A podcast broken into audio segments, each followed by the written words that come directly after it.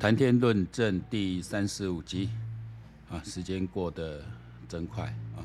七月也过了一半了。从二月十八号开始录我自己的这个谈天论政的 podcast，啊，到现在也将近快五个月了，啊，录了三十五集，这个频率也还算可以啊。但是，呃，上一次录的时候是我这个。得了新冠肺炎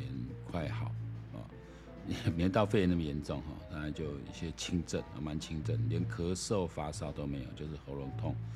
啊有痰。那我后来也看了一些年轻人在讲，好也蛮多年轻人得了这个这次也染上，因为现在全国我觉得应该吃，如果有报的在四百，现在应该应该将近快五百万嘛，四百六七十万左右吧啊，那那黑数。呃，加上黑数的话，我觉得一定是在五百万以上，因为很多人是特别老人家，如果还没有上班干嘛，他不需要请假干嘛，他不需要去报了啊、所以一定会超过五百万。说台湾来讲，应该有将近二十五 percent 的人都四分之一的人，啊、应该都有都有得到了啊、喔，那绝对超过，嗯，四百六十万就是二十趴嘛，那我觉得绝对是超过二十五趴的啊、喔，那。呃，我觉得年轻人得到，因为他症状可能比较严重，然后就开始怪陈时中，这是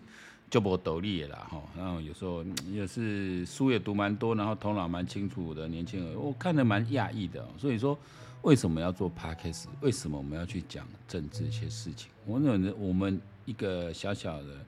个人能够影响的人有限啊。但有时候我说，因为我信佛法嘛，信大法，我们就是讲因果，你能够。听到能够带你一些正向的改变，或者让你更能够看清事情的本质，那我觉得我就是这样做就对了。那更何况，我觉得说我在做这个 podcast 的时候，其实更多的呃目的是在做自我的一个练习，自我的一个锻炼。好，那本周最重要的事情当然就是呃我们当时也有提到，就新北呃台北跟新北民进党的这个市长候选人都推出了。那陈时中的起手式，我是觉得相当的漂亮哈，因为。特别讲到陈世忠说他太太别会不会夫人干政，已经沉默了四个月，陈佩琪马上跳出来开枪哦，这块说解人给轰多，一个人的素质，一个人的品质就从这里就看出来。你看这对夫妻都是扛着台大医学院的医生哦，医学院毕业的医生的这样一个在我们社会是非常顶尖的人物了，他享受到社会地位、社会的尊重，一般人民对他们这种认可是很高的，可能。做在阶级观的阿影哎，所以说有时候我们真的不要太去哦，太去一厢情愿认为，当他在某些专业，比如他就特别会念书，然后好像他会念书就品格好、道德好、德性好、能力好，没有，念书是念书，能力是能力，是两回事。你说我们看安倍晋安倍晋三啊，安倍晋三是什么东大、京大、早庆吗？都不是啊。那那我看他学历最高，去美国南加大念证研所，还没有毕业。啊，英语讲的还好，啊，可是你看他，至少我觉得现在大家在战后的对日本首相的肯定中，依然是第一看的第二看嘛，熊博是第二看，因为目前也是决定要给他国葬嘛，是第二位给国葬。哦，除了第一位是呃当初战后带领日本走出来这位首相之外，啊，当然地位绝对够，因为最痛苦的阶段嘛，能够带领国民走在这，给他一个一个一个一个尊崇之外，那安倍是等于在。还是日本在这个面对这个泡沫经济啊、种种国力这样子的一不振状况下，啊，带领人们走出一条新的路，然后给大家一个新的，给日本的一个新的方向，那也对啊整个世界的战略布局、亚洲战略布局有一个重大影响的人，整个印太架构，印太架构就是反中架构，其实就他提出来的。然后他一个偏保守的一个这种形象，哦，也也在这个呃混乱的这个世道当中啊，也是。有他一个独树一帜的一个一个一个一个政治的人物的一个形象在，这都值得肯定的哦。至少你战后的日本首相，从第一任到现在，战后的第一任首相到现在，没有再像这样子对世界的政局有这么重大影响的人。那你说他学经历有多好吗？还没有哦。所以大家不要在在这种太过度的儒家的这种影响下。对那种学经太过了，去迷失了。多读书当然是好事，但不要去迷失。医术好不代表他政治人物好，医术好不代表品德好、医德好，这个都何况医术不好，那还正在其次。而不是台大医学院就一定医术好哦，这个真的是我们要把这些事情一条一条脉络理理清楚啊，要真的我觉得，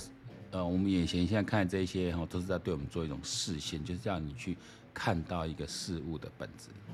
哦，那你现在看起来，反正陈时中我还有点担心哦，因为跟我就温吞呢。所以说真的，他们两点组成记者会，我就我没有一次看到完，我听不落去啊，因为我你看大家都听我讲话知道我是那种节奏快的，我听人慢慢啊在讲哦，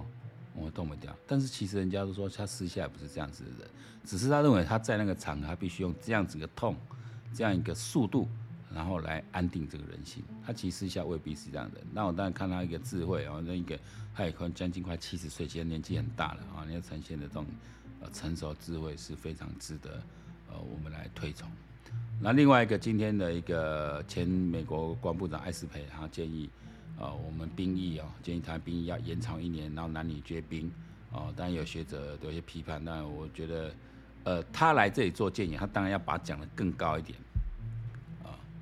那不然你怎么会重视他？因为他都讲的不温不不火的，然后这样子哦，平淡如水，你你不会新闻报道。他讲出一个，哎，你们要提高哦，你们的这个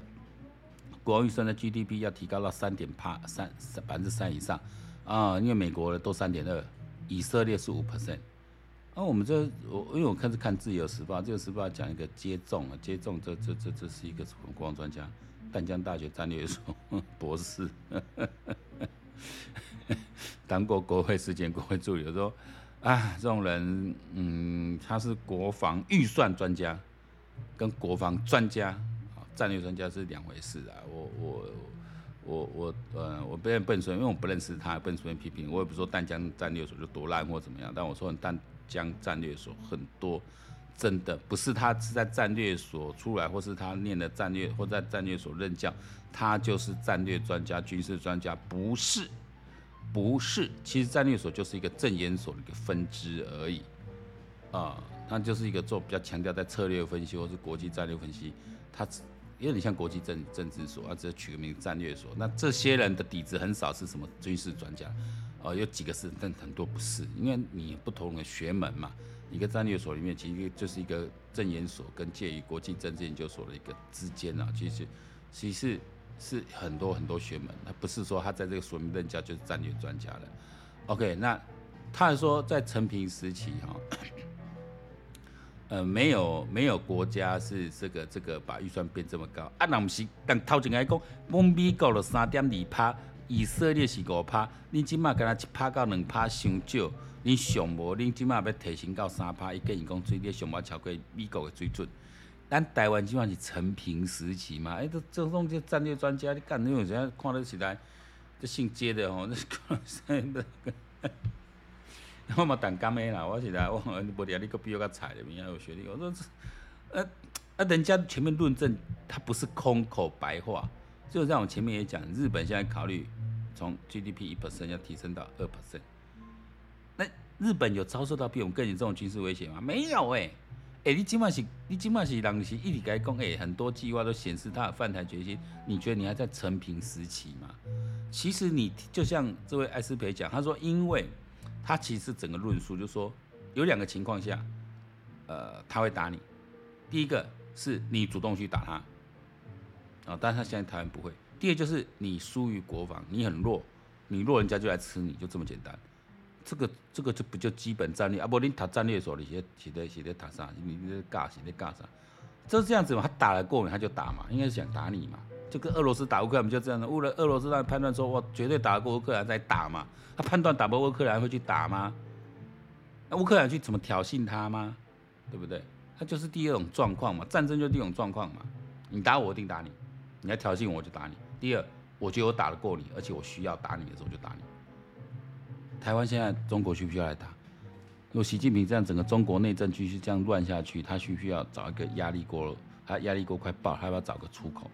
他要不要找个泄压法？那个泄压法会就是台湾？当然很可能啊。他重要我们重视就这个，所以你怎么会陈平时期呢？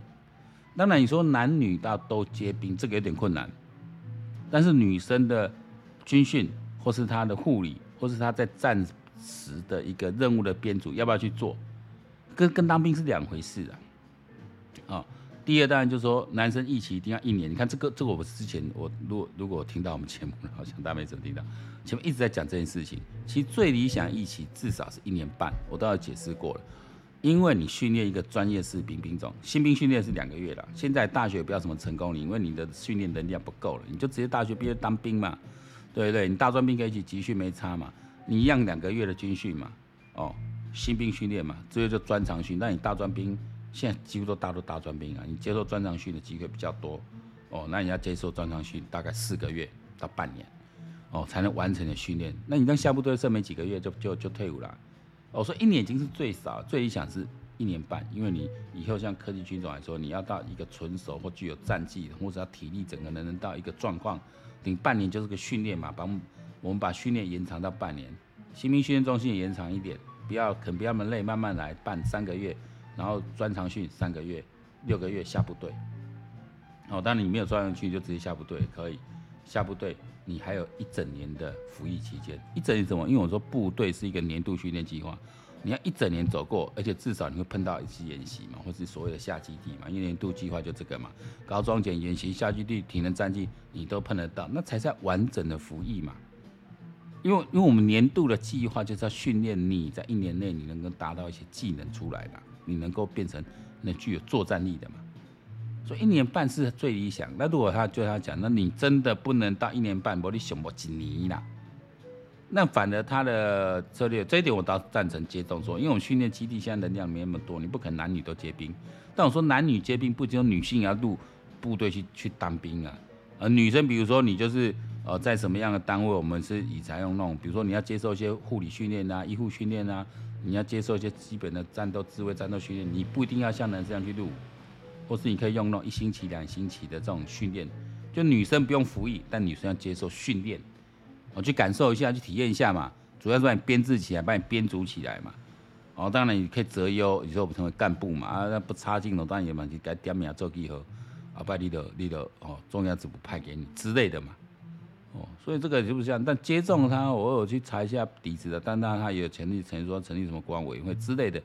跟我之前成立说成为国民警卫队这些，也可能概念有点相近，我没仔细看呢。那那我说这是一定要的，因为这一定要强化，因为你整个后备军的动员这一段哈，呃，因为你退伍之后他已经回到社会去了，你除非是很频繁的去做动员训练，否则很难维持他的战力。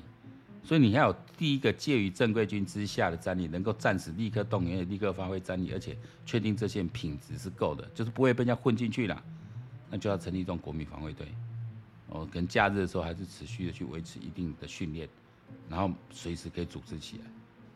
然后第三波才是所谓的后备军的动员，就是在第一波跟第二波，第一波当然是正规军嘛，马上就就就战斗位置的嘛。第二波就是我们的国民警卫队，那国民防卫队这个国土防卫队或是。什么叫防卫都没关系，这个就是在各个据点、爱点哦，就是维持内部的，因为一定会很多第五纵队或搞破坏，那这些就是增加了内部防守力量，因为已经可能有第一线部队要推到比较往前嘛，比如说要推到海岸去嘛，啊要推到可能空降地点去嘛，哦推到重要的军事战略地点去嘛，那你一般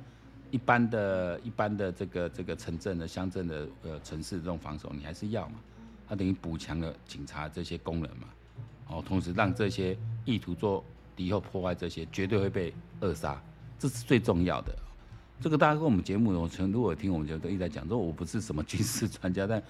但我讲我自就跟艾斯培就，艾斯培他们讲跟我讲的，差不多百分之八十七趴了，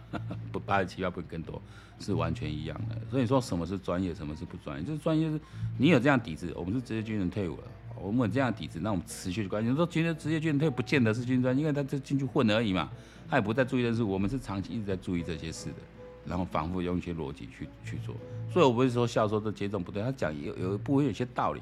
啊，但不过现在不是说说男女兵役，那因为男女皆兵不是大家都一样的训练，一样的服役流程，不是。好，主要是他把你所谓的有生战力是能够做比较高度的发挥的。那你的你的预算当然要高，你光预算为什么要高？因为你国防研发，你的国防预算投入国防研发，是不是也带动你的军工产业？因为最重最重点是你要自己有生产高高端武器能力啊，不对称战力，你说这个都要买就白胡了。那你说你有没有办法研发像这种类似刺针飞弹的武器？有没有办法自己去研发像海马斯火箭弹，如果你自己可以研发出来，自己都可以做得好了，啊，你的差都不惊啊，因为不对称战力是够了。一旦外援断绝，你自己都可以还可以持续生产，因为你台湾是有这样工业实力嘛，啊，这也是在扶持你国内产业嘛，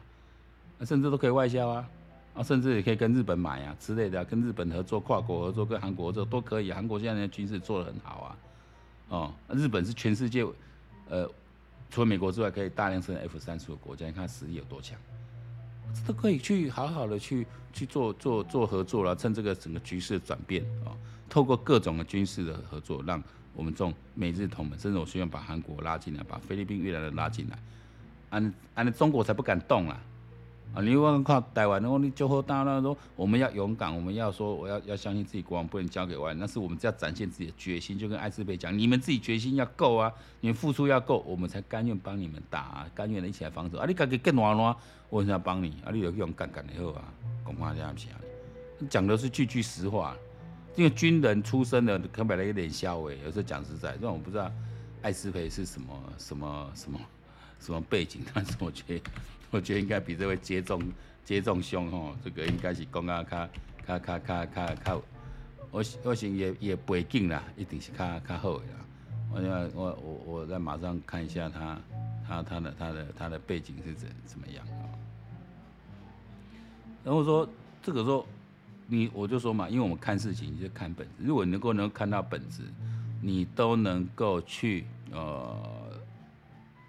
有建立一个基本的一个尝试哦，这个军事战略一个尝试，其实就够了。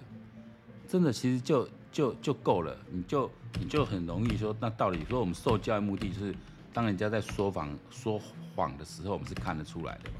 其实就这个，我们不一定要怎么样，但是我们就绝对可以看得出来。啊，你到底是？你到底是是攻击的攻给，哦，这个就是我们的一个基本上的一个哦，对事情要基本上的一个认知的哈。那我就好，那我们今天节目就到这里。我现在现在现在公共嘛，三十分钟，是很可怕，是很可怕。OK，好，我们下次见了，拜拜。